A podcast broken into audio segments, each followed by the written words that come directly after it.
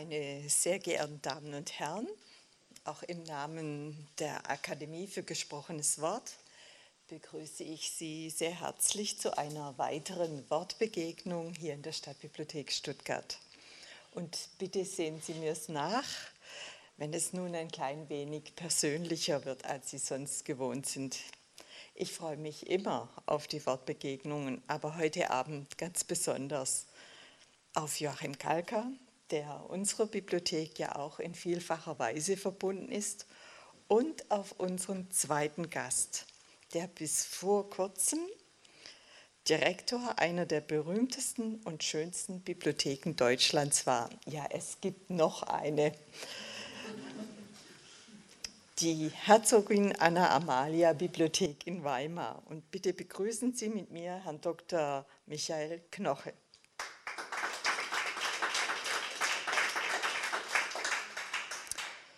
Ein weiterer leidenschaftlicher Bibliophiler, der sich mit Bibliotheken auskennt, ja auch mit brennenden Bibliotheken, Umberto Eco, verheißt dem Buch nach wie vor eine glänzende Zukunft.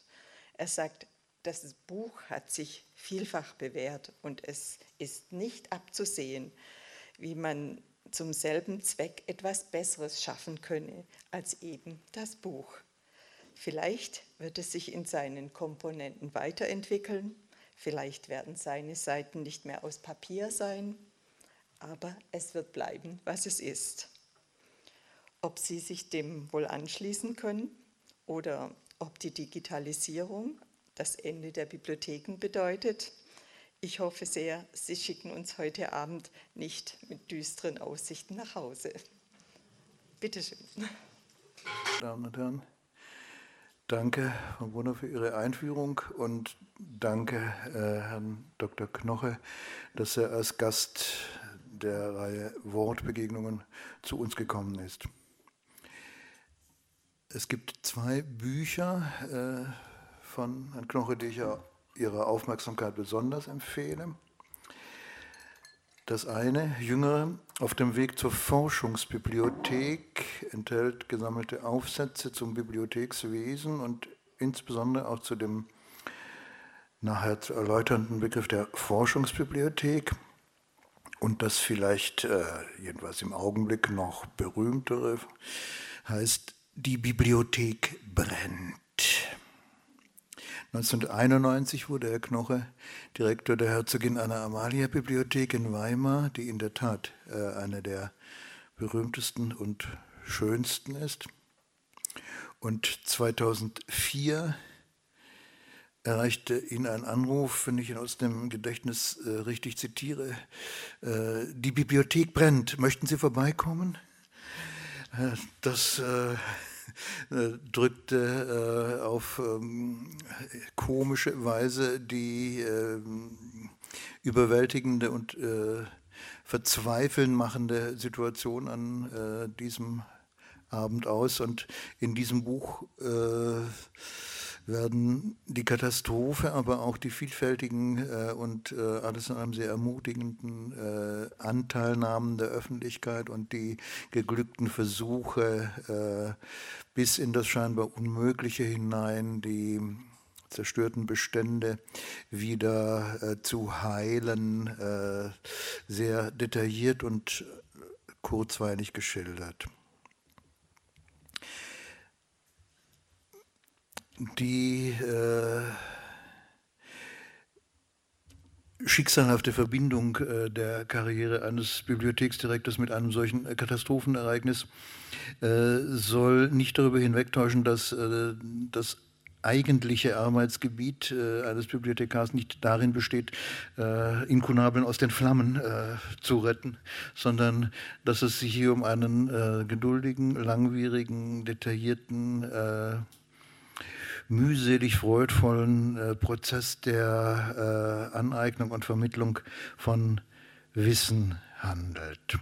Und ich springe jetzt mal, damit wir einen Fixpunkt einleitend haben, zu diesem Begriff Forschungsbibliothek, den Herr Knoche nicht geprägt hat, der von dem Anglisten Bernhard Fabian 1983 publizistisch veröffentlicht wurde, den er aber äh, mit großer äh, Verve äh, weiterentwickelt und öffentlich vertreten hat.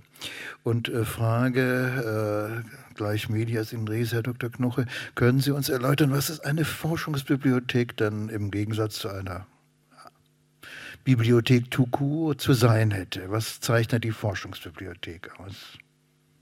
Ja, es ist kein Zufall, dass der Begriff für den deutschen Sprachraum zuerst von einem Anglisten geprägt wurde, Bernhard Fabian, ähm, weil es Research Libraries in Amerika, in den USA, auch in den englischsprachigen Ländern schon sehr lange gibt, mit großer Tradition. Das sind unabhängige Bibliotheken, die keiner bestimmten Organisation, zum Beispiel einer Universität, zugeordnet sind, sondern selbstständig existieren. Huntington Library in Kalifornien zum Beispiel oder Folger Shakespeare Library in Washington und viele andere.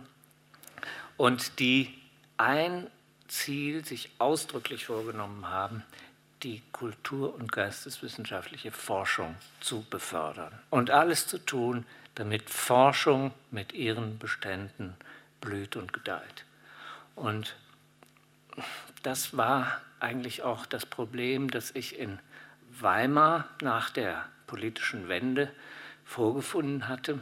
Eine wunderbare alte Bibliothek, ursprünglich eine herzogliche Bibliothek, die später Landesbibliothek wurde, dann zu einer Spezialbibliothek umgeformt wurde.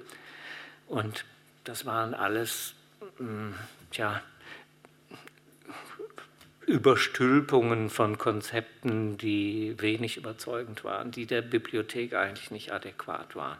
Und deshalb war ich auf der Suche nach einem neuen Konzept, denn es war eine ganz heikle Situation. Ohne ein überzeugendes Konzept wäre so eine Bibliothek möglicherweise auch aufgeteilt worden auf andere Häuser.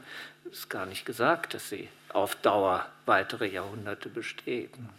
Und in dieser Situation habe ich mich besonders viel mit den englischen, amerikanischen Konzepten beschäftigt und habe dann für die deutsche Situation in Weimar äh, meine Grundüberzeugung zur Forschungsbibliothek formuliert.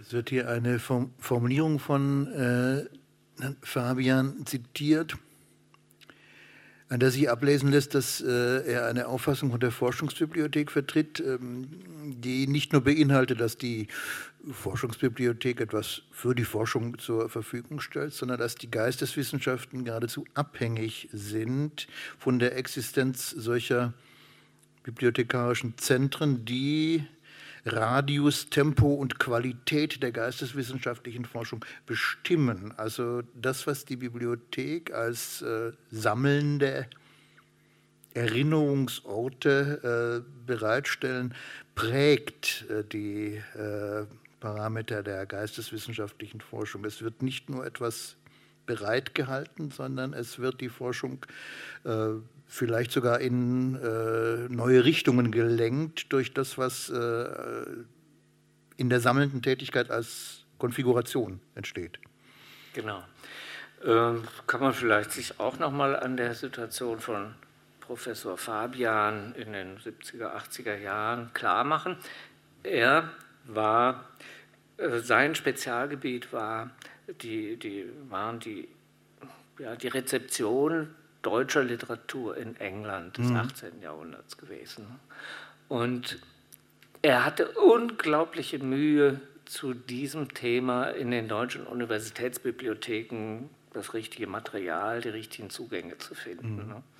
Weil die Kataloge waren nicht so aufbereitet, dass man äh, dort diese Fragestellung schnell erledigen konnte.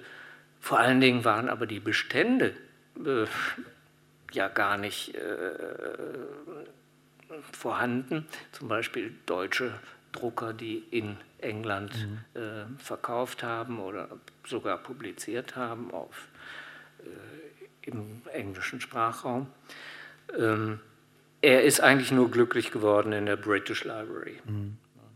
Und mit diesem Modell einer riesengroßen Bibliothek, die optimal Erschließungsmöglichkeiten für die Forschung mhm. anbot, ist er dann auf die deutsche Situation zurückgekommen und hat gesagt, eigentlich fehlt das bei uns vollkommen. Es gibt ja gar keine riesengroße, alles umfassende deutsche Bibliothek, wenigstens nicht für die historischen Bestände. Welche sollte das sein?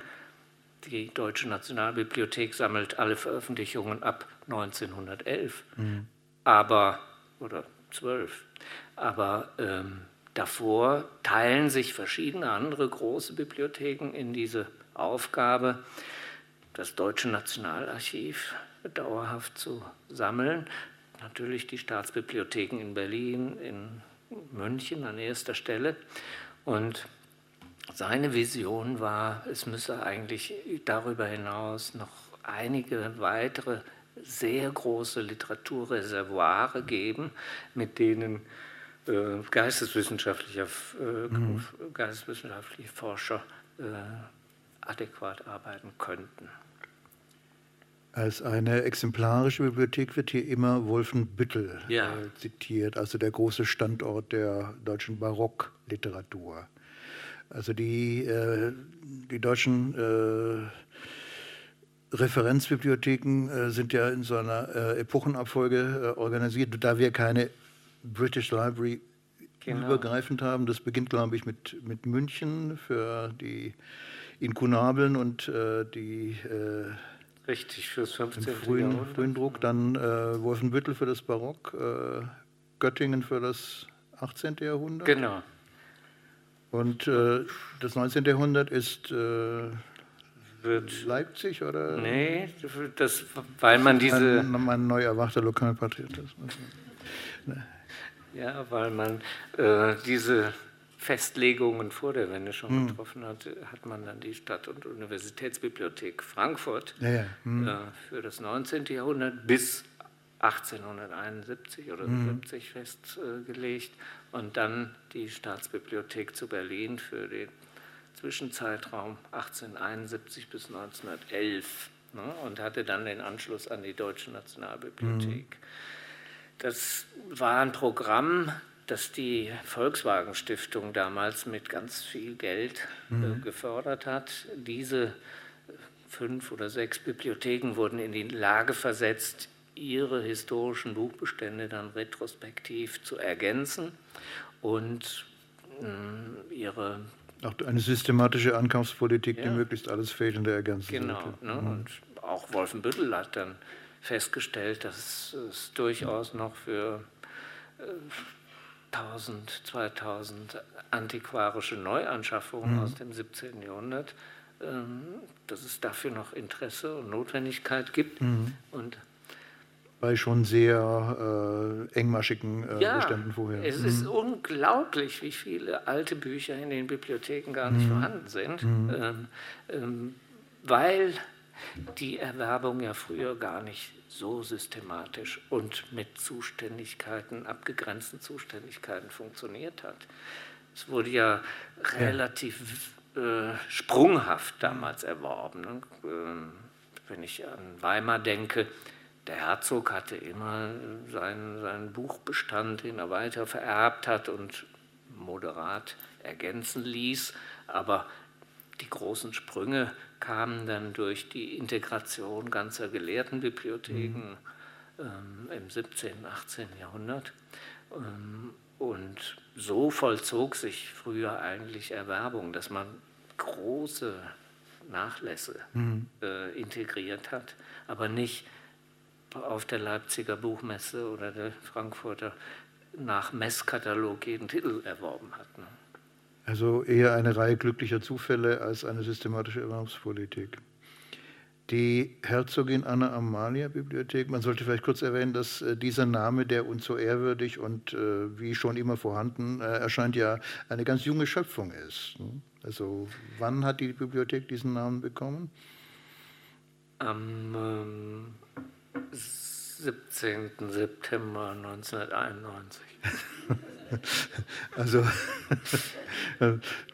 Sie schildern sehr schön, wie, wie man noch äh, sozusagen Stunden vorher, vor diesem anstehenden äh, Jubiläumsfeiertag, äh, sich den Kopf zerbrochen hat, wie das, äh, wie das Ding nun heißen soll. Ja, das Was war eine furchtbare Situation eigentlich. Mhm. Ne?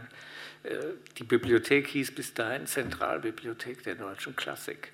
Und das war ein Name, mit dem ich yeah. überhaupt nicht leben konnte. Und yeah. ich wusste, wenn wir das 300. Jubiläum feiern, immer noch als Zentralbibliothek, mhm. dann äh, wird Geht, das nichts. Dann ruht kein Segen auf Nee, dann ruht kein Segen auf der ganzen Sache. Ja. Und deswegen haben wir so hektisch überlegt und sind erst in allerletzter Minute dann im Rahmen einer Personalversammlung zu dem Schluss gekommen, mhm. Anna Amalia als Patronin zu wählen. Wurde nicht äh, kritisiert, dass damit so eine Art Refeudalisierung des Konzepts äh, verbunden sei? Doch.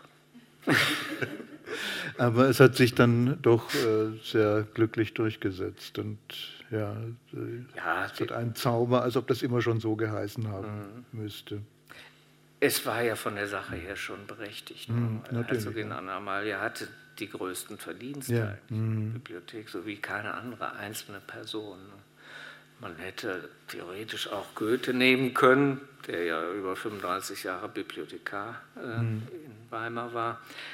Aber das hätte immer zu Verwechslungen mit seiner Privatbibliothek ja. geführt mhm. und ist auch nicht so ganz originell in Weimar eine Institution Goethe-Bibliothek Goethe zu nennen. Und und nun hat die. Und es war eine Frau, das hat damals ja. auch Eindruck gemacht. Das war die erste Bibliothek, oder die zweite eigentlich, die nach einer Frau benannt wurde. Die erste ist, wer weiß es, die Herziana in Rom. Ja, ja, ja richtig. Nach Henriette Herz. Ja. Mhm. Also das war mir auch nicht klar, aber im Zuge dieser Diskussion mhm. ist mir das dann bewusst geworden. Und nun hat die Herzogin Anna Amalia Bibliothek auch einen ähm, speziellen Forschungszeitraum zugeordnet bekommen, äh, 1750 bis 1850. Das ist so eine Art stark verlängerte Goethe-Zeit. Aber äh, sie hat zum Beispiel die Nachlässe von Liszt und Nietzsche. Das weist schon ein bisschen noch über den Zeitraum äh, hinaus. Wie fasst denn nun ihre, sage ich jetzt immer noch, bis vor, die, bis vor kurzem ihrige Bibliothek äh, ihren Forschungsauftrag auf? Ja, ähm, also wir, wir haben immer die Formel verwendet, wir sind eine Forschungsbibliothek für Literatur- und Kulturgeschichte mit Schwerpunkt auf der Zeit um 1800. Ja. Ähm, erstmal allgemein für Literatur- und Kulturgeschichte, um zum Beispiel Nietzsche und Liszt auch damit mhm. einschließen zu können, was unsere Vorgänger eben nicht getan hatten. Also Nietzsche war ein absolutes Tabu in Weimar vor der Wende ja. mhm. und ähm, viele andere Themen auch, die erst mit dem 20. Jahrhundert dann verbunden waren und in der Bibliothek eigentlich ziemlich stark repräsentiert mhm. waren. Bauhaus zum Beispiel auch. Ne? War nicht gerade ein Tabuthema, aber wurde überhaupt nicht unterstützt, gefördert. Und ähm, so haben wir eine Formel gesucht, die einerseits unseren Schwerpunkt erkennen lässt, der sich dann auch sinnvoll in der Reihe Wolfenbüttel für das 17., Weimar für die Zeit 1750, 1850, Marbach für die Zeit hm. danach äh, vermitteln lässt. Äh, im Hinblick auf die deutsche Literatur im Speziellen. Das sind ja die drei Bibliotheken, wo man sagen kann, ähm, die sind nicht in allen Aspekten der Naturwissenschaften, der alten Naturwissenschaften so stark wie zum Beispiel Göttingen oder die Bayerische Staatsbibliothek, aber im Bereich der deutschen Literatur im europäischen Kontext ja. sind das schon sehr starke mhm. Bibliotheken und eben auch drei Forschungsbibliotheken, die keiner Universität äh, zugeordnet sind und die deswegen auch freier äh, in ihrer Bestandspolitik sein können als äh, Bibliotheken an Universitäten, die, die sehr viel mehr für das Studium äh, an Literatur bereitstellen müssen, mhm. sehr viel schneller auf wechselnde Forschungsinteressen der Lehrenden reagieren müssen? Die ja. manchmal einen Ruf kriegen, einen Riesenbedarf an Literatur haben, zehn Jahre damit arbeiten und dann an die nächste Universität berufen werden und der Bestand steht da wie ein Torso. Solche Dinge kann eine Forschungsbibliothek vermeiden. Sie schildern äh, die Beschäftigung an einer Universitätsbibliothek als eine Art Via Dolorosa für den Bibliothekar, der immer den aktuellen Forschungsinteressen der Lehrstudienhaber ausgeliefert ist. Aber eine Forschungsbibliothek des Weimarer Zuschnitts ist davon unabhängig. mag jetzt vielleicht auch etwas arrogant klingen. Jedenfalls empfinden das viele Universitätsbibliothekskollegen mhm. so, dass sie dann sagen, ja, ihr als Forschungsbibliothek, ihr habt es natürlich gut und ja. ihr wisst immer alles besser. Aber wir stehen hier unter Druck mit 20.000 Studenten und ähm, mit, mit den Professoren, die harte Anforderungen an uns haben und die auch ganz andere Erwartungen bedienen müssen an Zugang zu elektronischen Datenbanken als wir. Wir versuchen das natürlich auch, aber haben dadurch, dass wir nicht diese spezielle Klientel haben, die uns immer im Nacken sitzt, ähm, nicht so einen Druck, äh, spüren den Druck nicht so stark wie an den Universitätsbibliotheken. Wer sind denn die Benutzer der Forschungsbibliothek? Die Forscher, wird man, wird man vermuten. ja. ist, das, äh, ist das auch so dann international? Sie haben vorher äh, diese Frage nach der deutschen Literatur in England im 18. Jahrhundert kurz mhm. als Movens bei Fabian äh, angeführt. Äh, und es gibt, soviel ich weiß, äh, einen besonderen ja, Forschungsbereich an der Bibliothek über äh, deutsche Literatur über Italien ja. in der Goethe-Zeit. Genau. Ja. Das hat noch Lea Ritter-Santini äh, bearbeitet. Genau, ja. Die hat das nach der Wende besonders forciert und viele Entdeckungen äh, in unserem Bestand gemacht. Wir Bibliothekare sind ja wirklich darauf angewiesen, dass kluge Benutzer zu uns mhm. kommen und uns aufmerksam machen auf das, was wir in unseren Beständen eigentlich haben. Ähm, also Entdeckungen, äh, die sozusagen aus der bloßen Karteikarte oder auch dem ja. elektronischen Eingang nicht hervorgehen. Das sind äh, Marginalien oder Vorbesitzer oder. Ja, aber Lea Ritter-Santini ist zum Beispiel eine Komparatistin, mhm. die in Münster einen Lehrstuhl hatte und die kam jedes Jahr mindestens zweimal vier Wochen nach Weimar zum Arbeiten. Und die hat sich zum Beispiel mit der Bibliothek von Karl Ludwig Fernow mhm. beschäftigt. Das war ein Zeitgenosse Goethes, der lange Jahre in Italien gelebt hatte und dann Privatbibliothekar bei Anna Amalia wurde. Also nicht an der großen herzoglichen Bibliothek, sondern mhm. wirklich Privatbibliothekar, also im engsten Hofstaat der verwitweten Herzogin. War eigentlich eine Sinekure-Stelle für ihn, damit er weiter literarisch tätig sein konnte. Und dieser Ferno, der hat eine so großartige italienische Bibliothek mit nach Weimar gebracht und so ausgedehnte Kenntnisse der Literatur und Sprache Italiens gehabt, wie es in seiner Zeit keinen zweiten gab. Mhm. Und er gilt auch als einer der Begründer der Italianistik in Deutschland, weil er in Jena auch noch nebenbei Vorlesungen gehalten hat. Ja, und wir hatten diese italienischen Bücher von Karl Ludwig Ferno immer im Bestand, ohne es richtig zu mhm. wissen. Ne?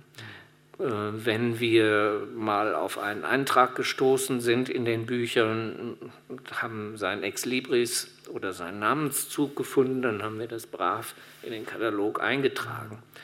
Aber das waren Zufallsfunde, das wurde nicht systematisch ermittelt, wie diese Bibliothek damals ausgesehen hat. Genau. Ja. Und mhm. Frau Ritter Santini hat sich den Katalog, dieses Bücherverzeichnis vor der Integration in die Bibliothek äh, ja, hat, hat danach gesucht und es endlich gefunden. Mhm. Und dann hatten wir eine komplette Liste und konnten sehen, was ist tatsächlich äh, noch im Bestand.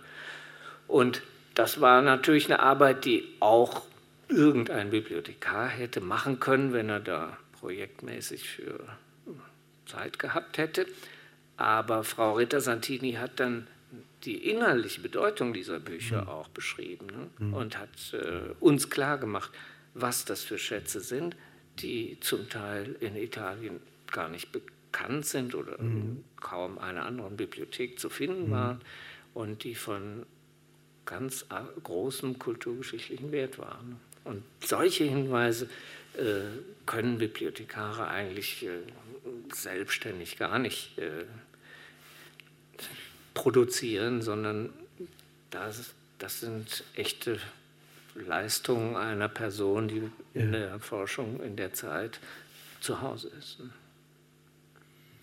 Wir arbeiten uns das langsam an den Punkt vor, wo wir die äh, provozierende Frage stellen müssen. Äh, ja, was ist denn nun ähm, äh, eine Bibliothek wie diese wunderschöne, in der wir jetzt eben sitzen, verglichen mit äh, der Forschungsbibliothek? Also es äh, ähm, findet da eine äh, vielleicht nicht völlig rigide Scheidung statt, aber es gibt dann Bibliotheken, die für den alltäglichen Benutzer und dessen Bedürfnisse äh, ihre äh, Bestände bereithalten müssen und es gibt die Forschungsbibliotheken.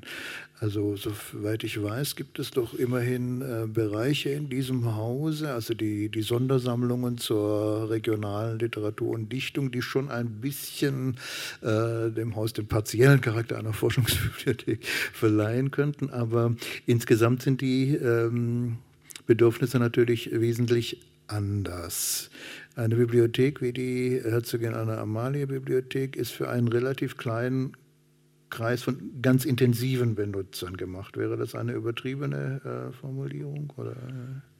Sie steht offen für jedermann. Ja. Jedermann kann mhm. sich mit Personalausweis bei uns mhm. anmelden, kriegt die Bücher, die er verlangt. Mhm. Wir fragen nicht nach dem Zweck, es sei denn, er verlangt mittelalterliche Handschriften oder die Lutherbibel oder ganz bestimmte äh, Rara des 16. Jahrhunderts, mhm. dann muss er sein Forschungsinteresse irgendwie begründen oder belegen. Mhm. Aber selbst Bücher aus dem 17. Jahrhundert bekommt er ohne Nachfrage ja. in den Lesesaal mhm. zum Studium mhm. und Bücher, die nach 1950 erschienen sind, bekommt er auch zur Ausleihe.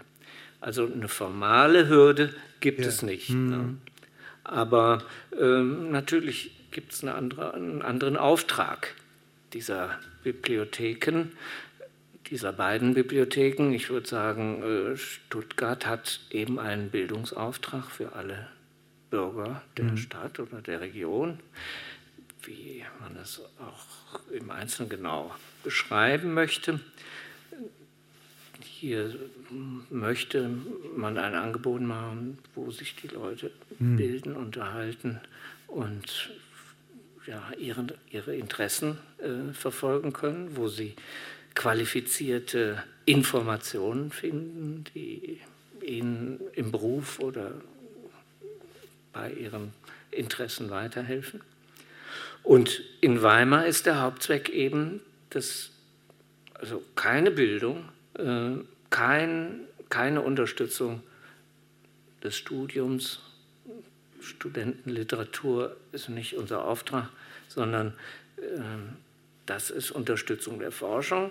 Das heißt, wir konzentrieren uns mit unseren Dienstleistungen auf die Leute, die mit den historischen Beständen in Weimar arbeiten wollen, die dazu aber schon auch einen großen Teil an moderner Literatur brauchen, um das sinnvoll machen zu können. Also ja. wir haben nicht mhm. nur alte Bücher, sondern kaufen für etwa 500.000 Euro pro Jahr auch Neuerscheinungen im Buchhandel. Die zur äh, sinnvollen Rezeption dieser alten genau. äh, Bestände notwendig, notwendig ist. Mhm. Und wir machen eine Ausnahme. Wir kaufen generell interessante, schöne Literatur. Mhm. Also das ist... Äh, eine ja. äh, interessante äh, und ja, das ist vielleicht definitionsbedürftige Kategorie. Ja, das geht jetzt quer zur Aufgabe Forschungsbibliothek. Und ich habe das eigentlich nur damit begründet, dass ich gesagt habe, die alten Fürstenbibliotheken, die bestanden ja aus ganzen Sätzen an schöner Literatur. Die Fürsten, die wollen ja wirklich auch lesen. Und die haben schon im 17. Jahrhundert alle Romane, derer sie habhaft werden konnten, gekauft. Mhm. Sodass es da wirklich ein Kontinuum an schöner Literatur gibt, die andere Bibliotheken gar nicht haben. Ne? Also die Stadtbibliothek Stuttgart, Frau Brunner, ich glaube, bis ins 17. Jahrhundert gehen ihre Bestände dann nicht zurück im Bereich schöne Literatur. Und die Deutsche Nationalbibliothek tut es auch nicht, weil sie mhm. viel späteren Sammelauftrag hat. Die Universitätsbibliotheken tun es nicht, weil sie in der Regel abwarten, bis ein Dichter mal eine Gesamtausgabe bekommen hat. Seine gesammelten Werke vorliegen, aber keine Unibibliothek kauft den neuen Roman von Martin Mosebach. Ne? Mhm. Weil das ist unter ihrer Würde eigentlich. So dass es schon eine Aufgabe gibt für Weimar und vielleicht wenige andere Bibliotheken, dieses Spektrum an schöner Literatur mhm. dauerhaft auch zu archivieren und zugänglich zu machen. Das ist auch ein Unterschied zu dem Auftrag der meisten kommunalen öffentlichen Bibliotheken, die ja, wenn ein Buch zerlesen ist äh, und das 50 Mal umgesetzt wurde, äh, nicht gezwungen sind, das durch ein neues zu ersetzen, sondern die können dann auch sagen, jetzt ist es gut mit Martin Mosebach, jetzt kaufen wir mal was anderes. Ne? Es ist sehr schön, dass der Name Martin Mosebach hier fällt, der auch einmal Gast in dieser Reihe war. Denn er hat äh, etwas sehr Bemerkenswertes äh, damals über die Herzogin Anna Amalia äh, Bibliothek geschrieben, äh, in der Zeit der, der, der, der Krisis. In einem Artikel in der Zeit äh, hat er gesagt, unter allen großen und wunderschönen und äh, ikonischen Bibliotheken ist das das zarteste und fragilste Gebilde. Und äh, er hat die bemerkenswerte Formulierung äh, verwendet, dass äh, ein Besuch in der Herzogin Anna Amalia Bibliothek äh, den Besucher, in dem Besucher eine heftige Liebe zu Deutschland äh, auszulösen vermöge. Also dieser äh, Patriotismus, der sich an einem solchen Erinnerungsort und auch an dessen Schönheit entzündet, ähm, das ist vielleicht äh, schon auch ein ähm, Schlüssel für den Entschluss, die schöne Literatur äh, nach Kräften, nach Maßgabe der Möglichkeiten zu sammeln und dadurch ähm, auf äh, vorbildliche Weise das Konzept der Forschung zu, zu ästhetisieren. Denn es geht ja nicht nur um eine äh, streng wissenschaftliche äh, Annäherung, so, so wichtig äh, diese natürlich ist und so ernst sie genommen werden soll, sondern es geht darum, wie Sie an einer Stelle Ihres Aufsatzbandes sagen, dass äh, Bücher ähm, wie Kunstwerke und historische Architekturen Denkmäler der Vergangenheit sind. Also es gibt durchaus eine Eistesis, eine, äh, eine Besonderheit des individuellen Buchexemplars. Und damit nähern wir uns der, wie ich doch hoffe, äh, Kritik an diesem großen zeitgenössischen Irrtum. Ja, die Bücher brauchen wir eigentlich nicht mehr. Wir brauchen nur die Texte. Die werden äh, digitalisiert und dann ist dieser ganze äh, materielle Bücherschrott im Grunde äh, überflüssig. Also die Parole weg mit den Büchern, vielleicht etwas so äh, spielerisch polemisch inszeniert, äh, aber ist nicht unbekannt in, oder war nicht unbekannt in bibliothekarischen Kreisen der jüngsten Vergangenheit. Vergangenheit. Demgegenüber ist gerade das an der, an der Begrifflichkeit der Forschungsbibliothek entwickelte Konzept, glaube ich, ein ganz notwendiges Gegengift.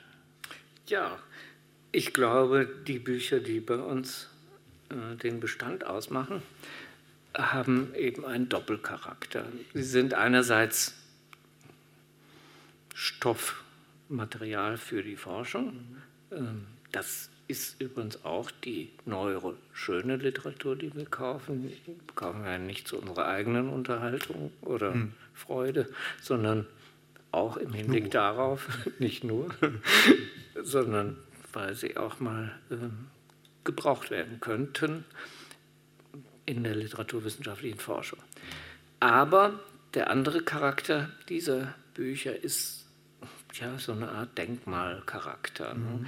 Das heißt, es gibt Bücher, bei denen kommt es eigentlich überhaupt nicht mehr auf den Inhalt an. Die, die haben einen Wert als Exemplare. Wenn Sie zum Beispiel die Gutenberg-Bibel mhm. nehmen, also nicht die Lutherbibel, da ist der Fall ein bisschen anders, aber die Gutenberg-Bibel, ne? der Text der Vulgata, den Gutenberg äh, 1452 äh, genommen hat, um ihn mhm. zum ersten Mal so prachtvoll im Buchdruck zu präsentieren der war eigentlich bekannt, den gab es mhm. auch in anderen Ausgaben. Das war, der hatte überhaupt keinen Neuigkeitswert. Ja. Vielleicht. Da steht auch keine editorische, philologische nee. Arbeit dahinter. Das war einfach eine tradierte genau. lateinische Version, die noch einmal. Ja. Genau. Mhm. mhm.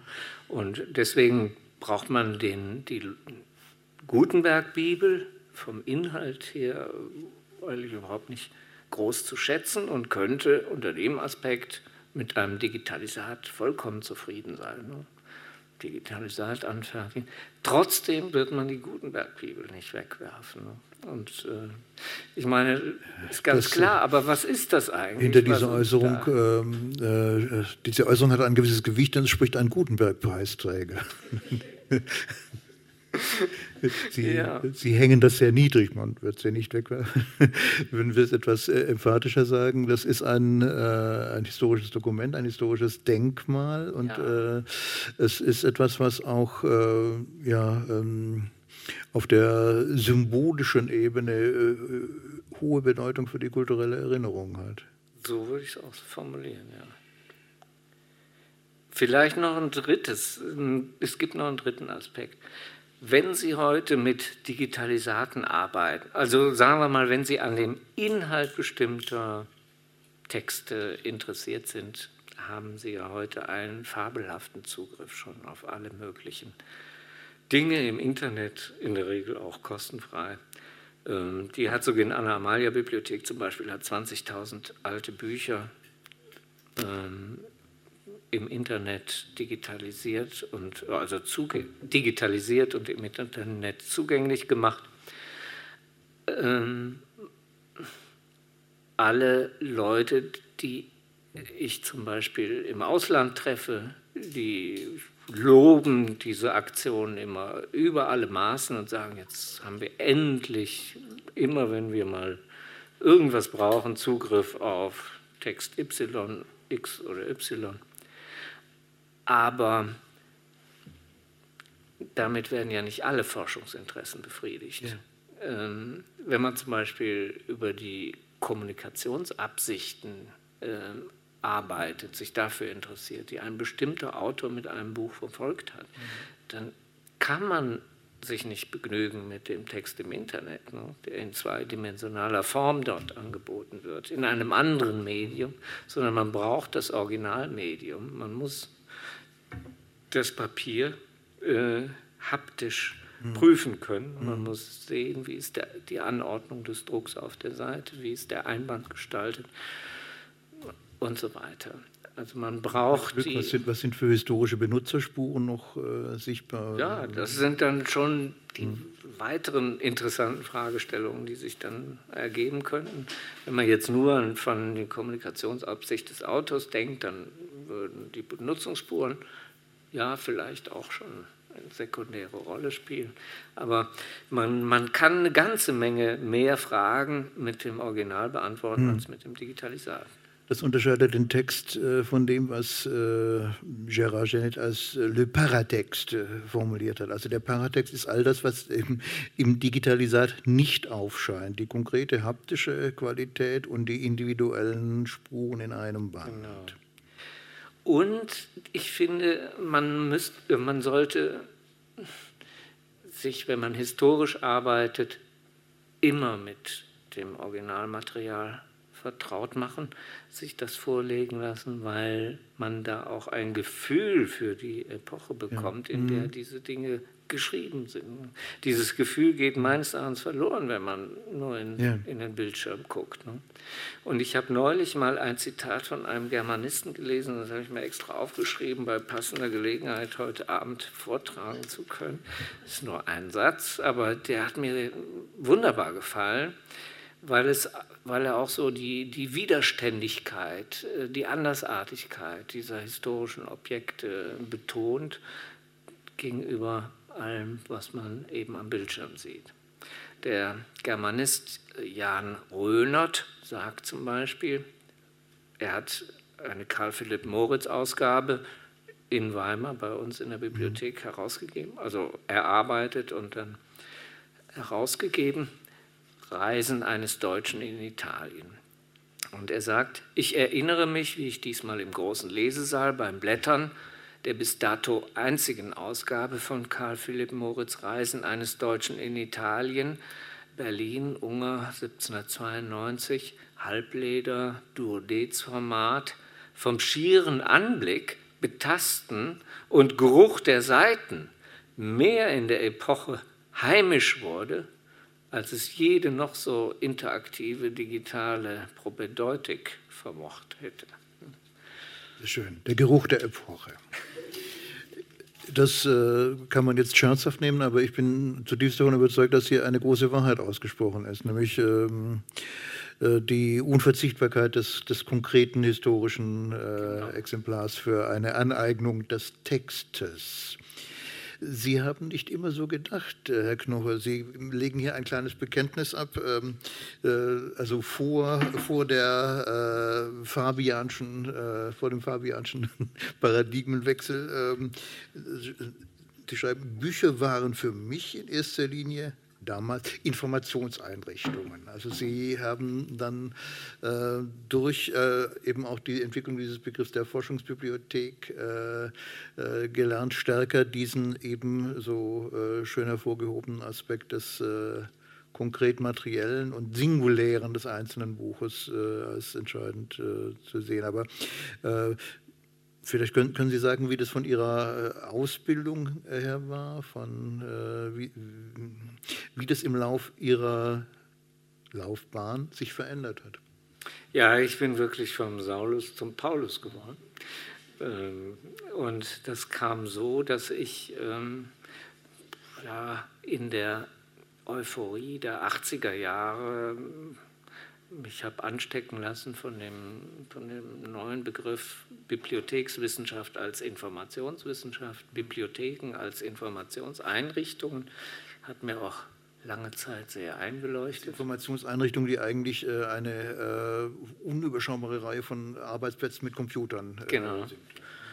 Ja, gut, das war in den 80er Jahren noch nicht so dramatisch, ne? aber dann standen da noch so äh, Mikrofischlesegeräte waren damals besonders beliebt.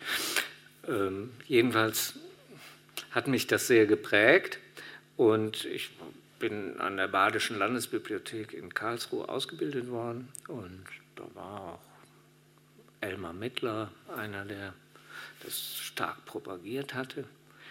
Ähm, und dann habe ich auch noch einen kleinen Abstecher ins Verlags, äh, Verlagswesen gemacht zum wissenschaftlichen Springer Verlag nach Heidelberg. Und das alles hat dazu beigetragen, dass ich so ein Hardcore-Informationswissenschaftler eigentlich war vom Selbstverständnis. Und das ist dann sehr schnell anders geworden, als ich den Ruf nach Weimar bekam und da mit einer ganz anderen Art von Bibliothek konfrontiert war. Also die Bibliothek hat mich gelehrt, hat mich gebildet sozusagen. Sie äh, weisen einmal en passant äh, darauf hin, dass äh, der legendäre große Bibliothekssaal in der an der Amalia-Bibliothek äh, historisch orientiert ist an protestantischen Kirchenarchitektur. Ja. Insofern äh, ist es äh, natürlich äh, logisch, dass man an einer solchen Örtlichkeit eine Art Erweckungserlebnis haben kann. Aber in der Tat, Bibliotheken sind ja so etwas wie, wie, wie in glücklichen Fällen wie Ehrfurchtsorte durch diese Sättigung mit, mit historischer Erinnerung. Und durch die äh, die vielen Möglichkeiten, die sie bieten. Es kommt hier einmal äh, ein Begriff äh, vor, äh, den hier in dem Buch zu finden mich sehr glücklich gemacht hat. Es gibt eine englische, äh, ein englisches Wort, äh, das Sie vielleicht schon einmal gehört haben, das auch ein bisschen langsam sich in Deutschland einzubürgern beginnt. Äh, Serendipity. Äh, auf Deutsch wird das dann als Serendipität äh, äh, wiedergegeben. Das ist äh, ein Begriff, der abgeleitet ist von, einer, von einem alten äh, Roman der Reise der Söhne des Sultans von Serendip äh, Serendip ist, glaube ich, das, was wir heute, äh, ja, also was wir heute nicht Ceylon, sondern Sri Lanka nennen. Äh, und äh, diese Reise äh, zeichnet sich so durch eine pikareske Unvorhersehbarkeit der Orte, wo man anlandet, aus. Und Serendipity ist das, was sich beim Blättern in Büchern ergibt. Also man kann es vielleicht auch über etwas wahlloses äh, Herstellen von Links elektronisch ein bisschen nachvollziehen, aber ähm, das Glück des äh, ungesuchten und ungeahnten Zufallsfundes, der einem beim, beim Blättern äh, äh, in den Schoß fällt, das ist Serendipity.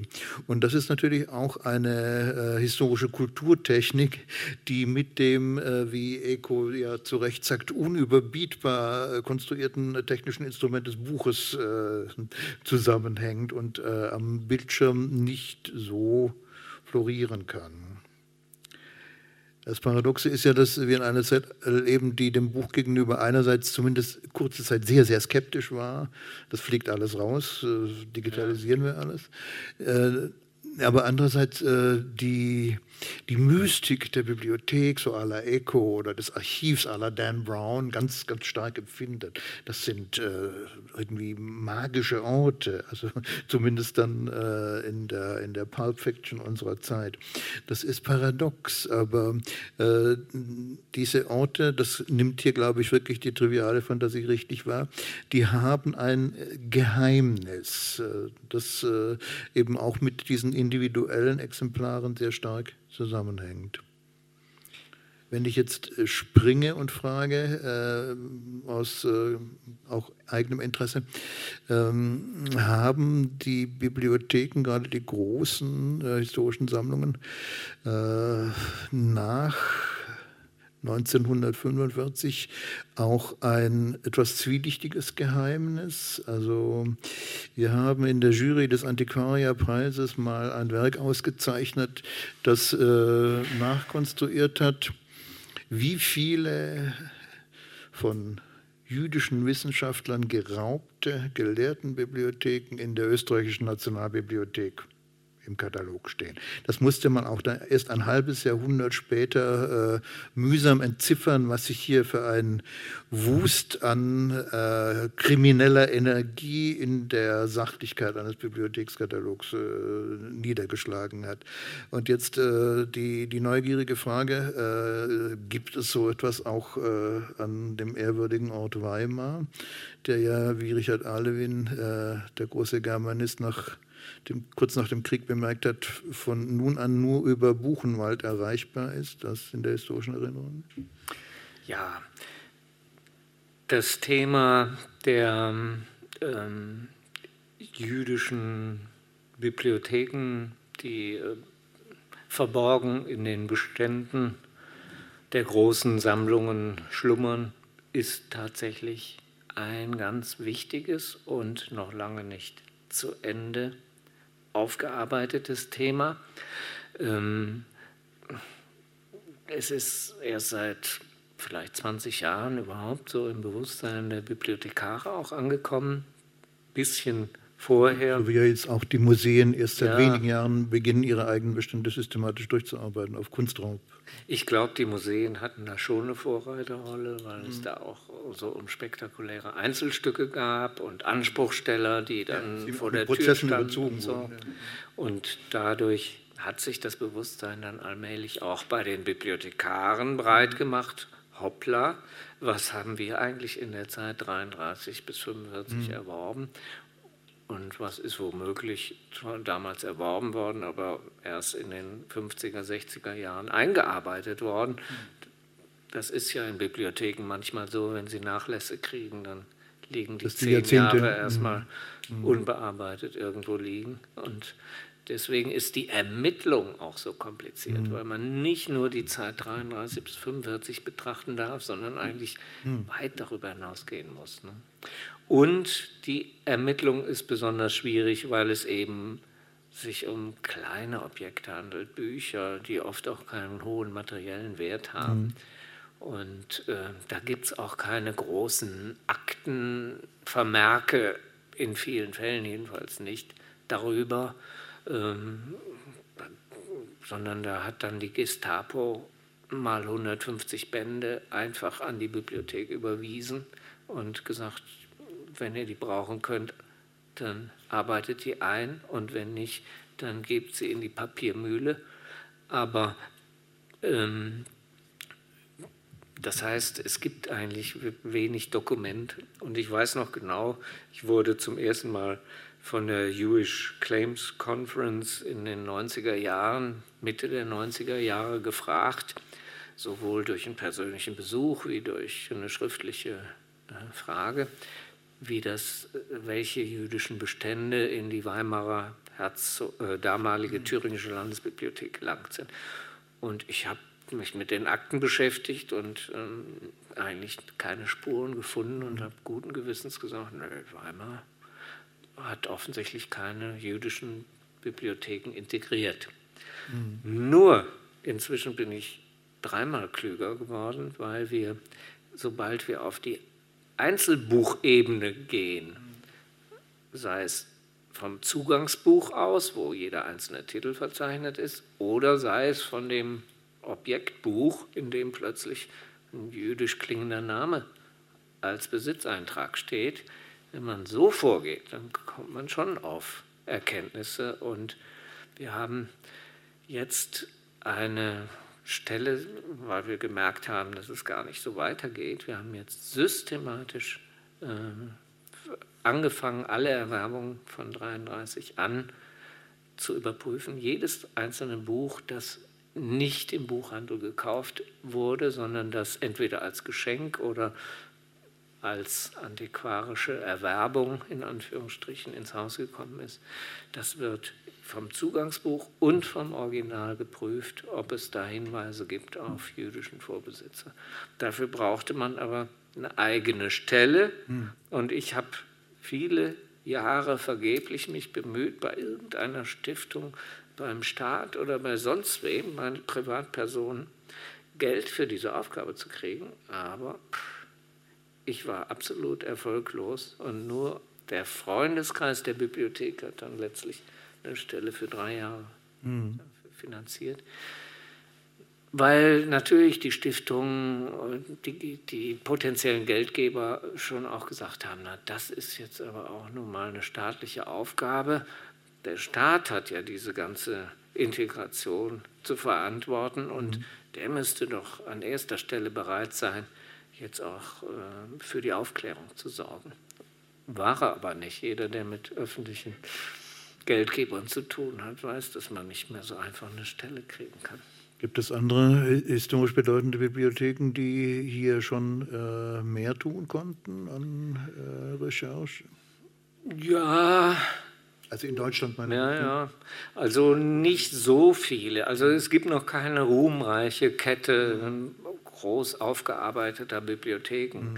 aber es gibt einige, die sich wirklich Mühe geben. Und dazu gehört zum Beispiel die Universitätsbibliothek Marburg mhm. oder die Staatsbibliothek Bremen oder die Niedersächsische Landesbibliothek Hannover.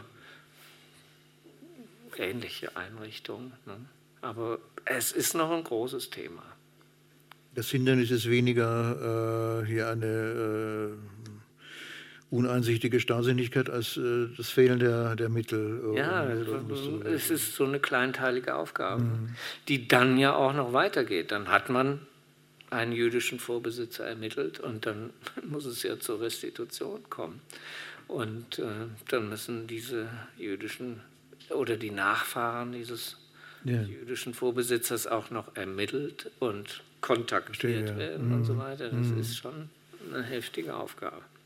Andererseits äh, haben wir ein paar Fälle auch gut abgewickelt. Wir haben zum Beispiel eine große Almanachsammlung ähm, restituiert mhm. an die Nachfahren des Sammlers Goldschmidt aus Leipzig. Almanach, also jährlich erscheinende Taschenbücher, die gerade in der Goethe-Zeit immens genau. wichtig waren als Publikationsorte für Gedichte, Erzählungen, Essays. Mhm.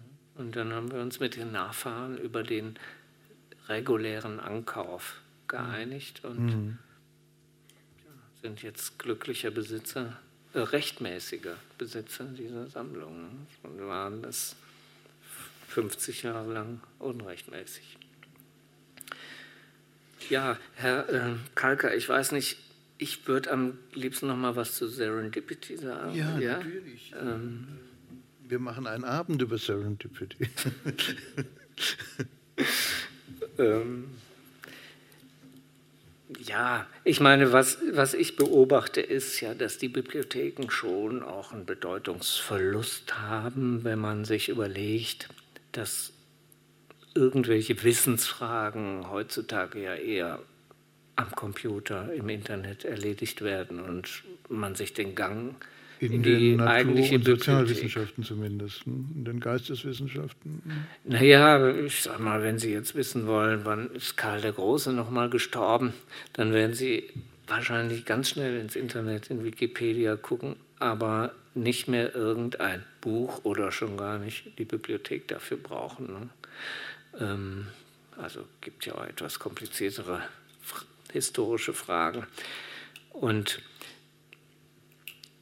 das heißt, ein Teil dieser ganzen Wissensfragen wird jenseits der Bibliotheken verhandelt und beantwortet. Das ist ganz klar. Ne?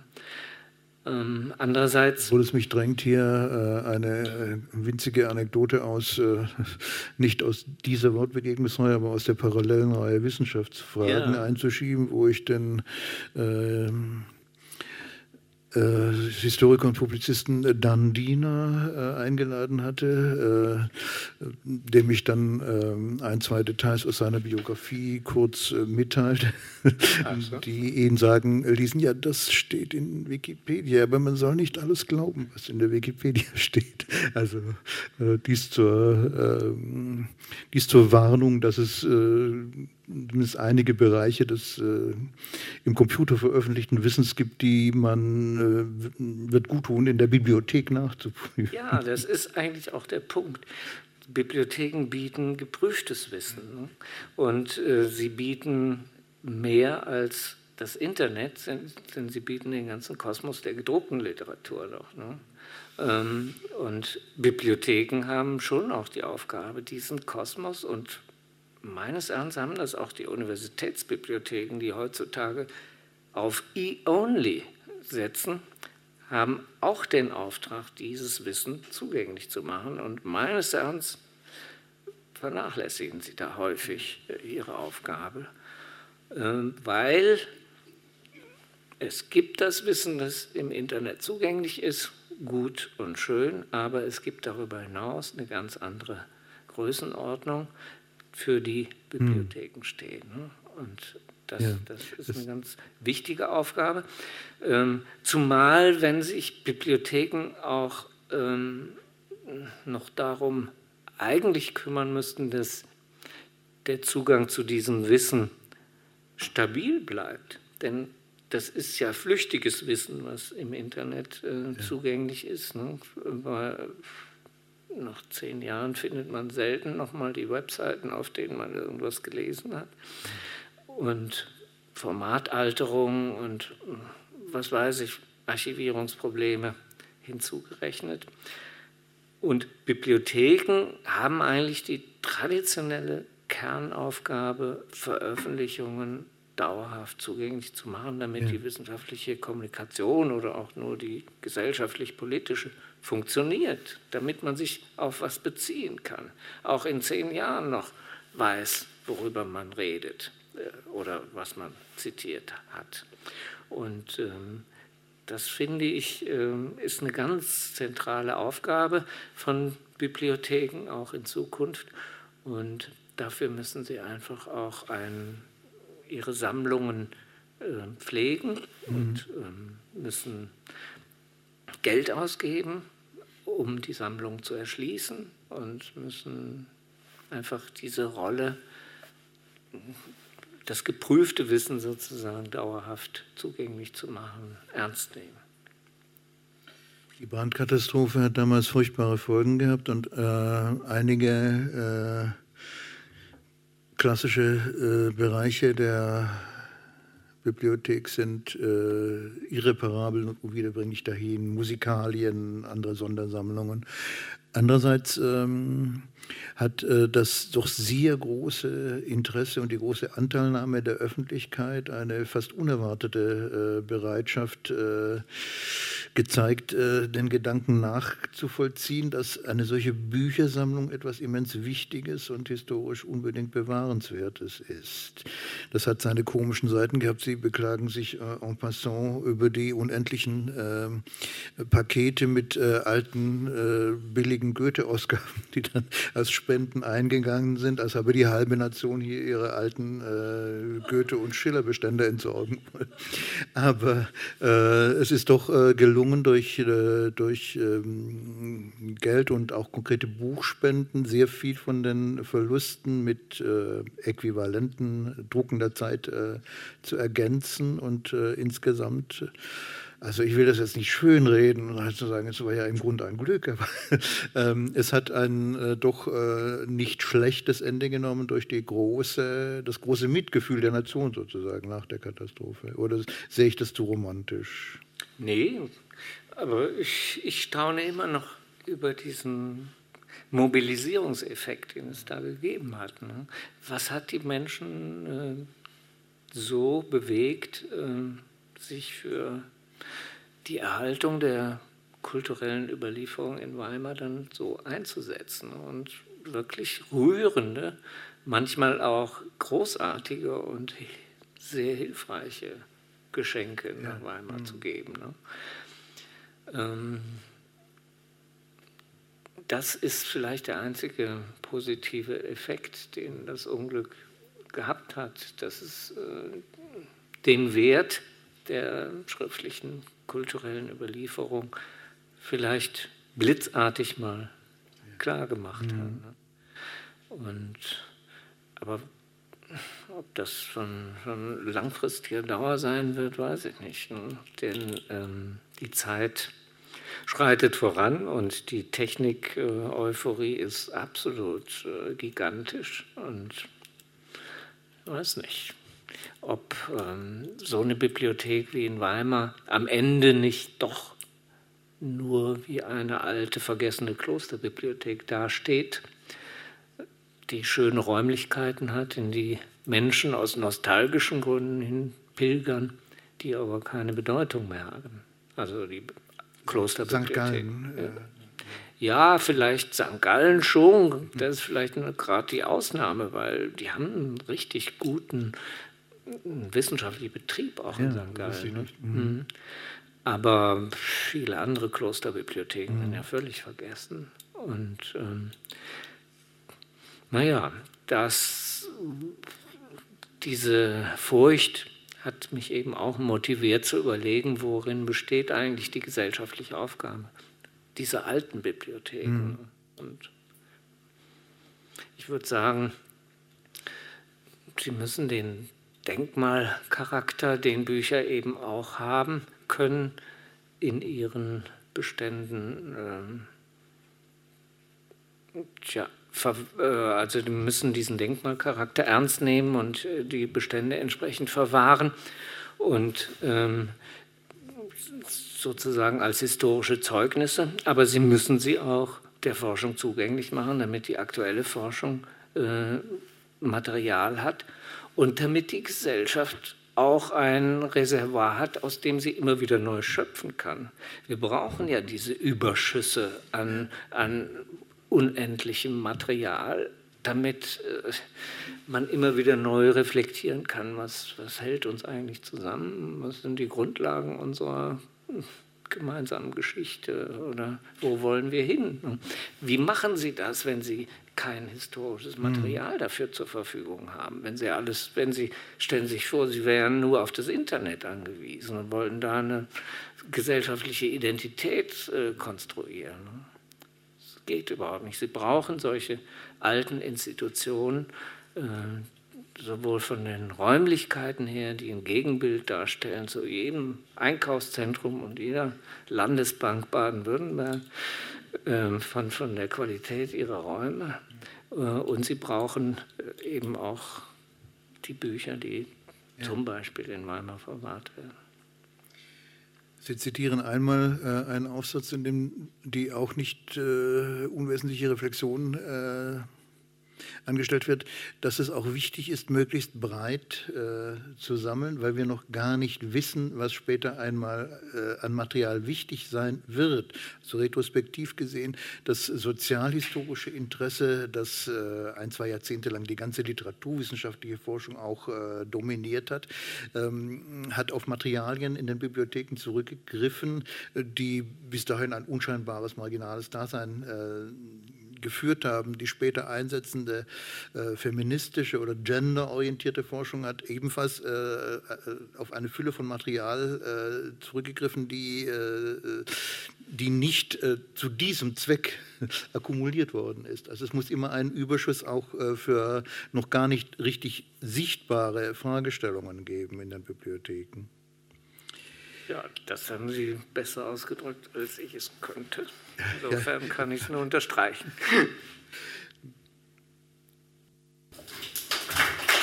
Vielen Dank, Herr Schmidt.